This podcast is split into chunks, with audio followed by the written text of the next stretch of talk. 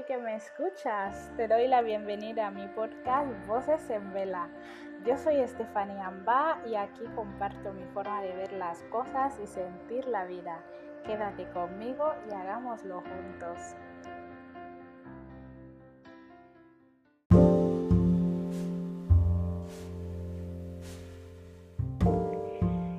Este es el episodio número 11 de la temporada 2 de Voces en Vela.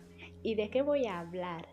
Pues hoy hablaré de lo que parece demasiado bueno para ser de verdad.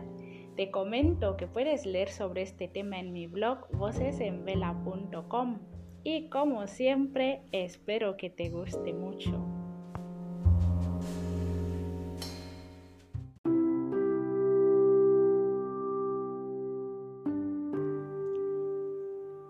Recuerdo curiosear por internet y leer en diferentes ocasiones que lo que te parezca demasiado bueno para ser de verdad, en efecto, no es de verdad.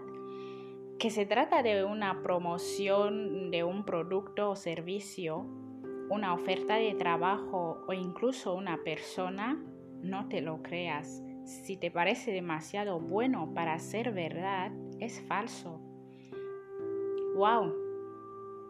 A mí, como casi todo lo que me llama la atención, esto me hizo reflexionar. Más que nada porque en la vida real he tenido experiencias de todo tipo relacionadas con esta creencia.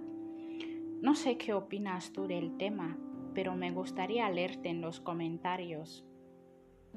Si bien es cierto que hay cosas y personas que parecen demasiado buenas para ser de verdad y que al final suelen ser falsas, también me pregunto si no llegamos al punto de esperar tanto lo malo de las cosas y de las personas que acabamos espantando lo bueno que nos pudiera tocar. Pero no es de extrañar, no es de extrañar que la gente sienta y muestre recelo. Yo diría que es lógico y hasta humano. Y tal es así que en nuestro refranero se evidencia la larga tradición de un formato mental. El refranero está lleno de frases que nos hacen adoptar esa forma de pensar y nos animan a actuar en consecuencia. Como el no es oro todo lo que reluce, piensa mal y acertarás. Una buena defensa es el mejor ataque y más de este estilo que si ahora recuerdas, te invito a poner otra vez en los comentarios. En la vida real, pensar mal o esperar mal parece lo más natural. Esperar lo malo parece lo más humano, como ya he dicho antes. Me ha pasado que tratar bien a alguien ha sido correspondido con desconfianza e incluso desagrado. Aunque también me he dado cuenta que me ha pasado sobre todo con personas que no siempre han recibido un buen trato de la vida o de otras personas. Normalmente esta gente necesita encontrar algo o alguien que rompa ese patrón, alguien diferente. En ocasiones yo también he desconfiado de algunas cosas y personas que me parecían demasiado buenas. Y te digo la verdad, a veces me he equivocado y otras veces no. Y la pregunta que me hago en este punto es, ¿es mejor empezar pensando mal o es mejor abrazar y esperar lo bueno? Al escucharme quiero que tengas en cuenta que hablo de ser demasiado bueno contemplando la imperfección humana, desde el sentido común, sabiendo que todos tenemos algún defecto, aunque a veces parezcamos extraordinarios, aunque a pesar de eso seamos maravillosos. Y dicho esto, quiero comentar algo un poco personal. En una etapa de mi vida me encontré con una persona que me parecía demasiado buena y tuve sentimientos opuestos. Por un lado, me decía a mí misma, Estefanía, A ver cuándo te sorprenderá, porque no parece de este mundo.